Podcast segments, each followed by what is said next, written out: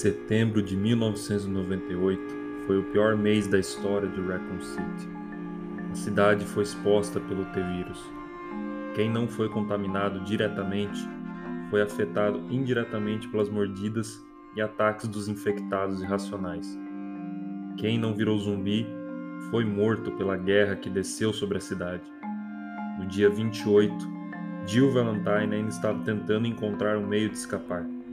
A Ace Stars consegue escapar das ruas do centro e busca abrigo em um armazém, onde conhece outro sobrevivente, Dario Rosso, que não aceita seguir adiante com Jill, porque prefere esperar por um resgate para se salvar junto com sua filha, o resgate que nunca virá.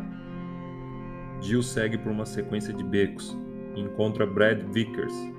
Após salvá-lo do ataque de um zumbi, o piloto está bastante nervoso e diz que está sendo perseguido por algo mais monstruoso que zumbis. Ele alerta Jill de que os remanescentes da Stars estão sendo caçados e foge sozinho.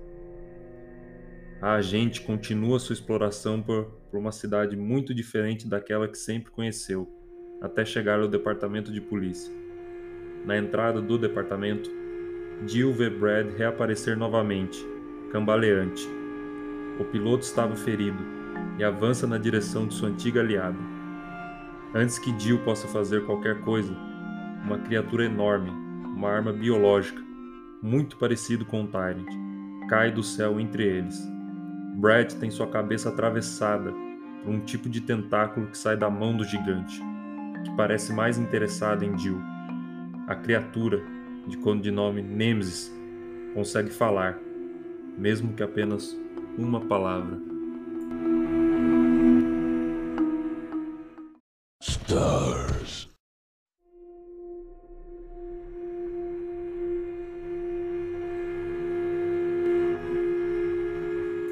Apesar de sua enorme estatura, Nemesis é muito ágil. Jill se esquiva por pouco da investida e escapa para dentro do departamento de polícia. A agente vai à antiga sala da Stars para tentar usar o rádio de comunicação, mas nada funciona. Persistente, um monstro surpreende Jill ao invadir o local pela janela lateral. Ao evitar o confronto, Jill abandona o local e foge por becos estreitos, onde ouve o som de disparos, que a levam até alguém que desaparece assim que a agente chega. Depois disso, Jill se esconde em um restaurante próximo, onde é surpreendida por Carlos Oliveira, que se apresenta como um membro da UBCS, enviado à cidade para resgatar civis. A conversa é interrompida quando Nemesis invade o lugar. Jill usa os botijões de gás para explodir a cozinha e o monstro juntos. Nemesis desmorona, imóvel. A dupla escapa pelos fundos e Jill questiona Carlos sobre seu vínculo com a Umbrella, a responsável pelo que está acontecendo. Carlos explica que veio à cidade com uma equipe de mercenários contratados para resgatar civis e pede a ajuda da garota para levar sobreviventes ao ponto de evacuação, caso resolva acreditar nele ele revela que um helicóptero da UBCS vai pousar perto da torre do relógio.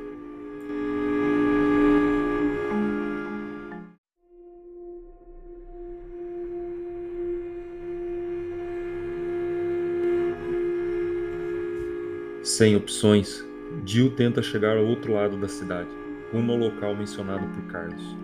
Em sua jornada, ela encontra outros agentes da UBCS, o sargento Nikolai Zinoviev e o capitão Mikhail Victor. Eles pretendem usar um bonde para chegar rapidamente à torre do relógio, só que o capitão está bastante ferido e delirante. Jill se prontifica a ajudá-los com o veículo e se apresenta como agente da Stars. No vagão seguinte, Carlos aparece e argumenta com Mikhail sobre Jill ajudá-los a escapar. Apesar de não confiar muito em Jill, Mikhail explica o plano de fuga. Mas primeiro, eles precisam fazer o bonde funcionar. Os três se separam para procurar fusíveis para consertar a fonte de energia do veículo. Ao visitar o hospital da cidade, Jill escuta os gritos de pavor de alguém que acabou de ser morto.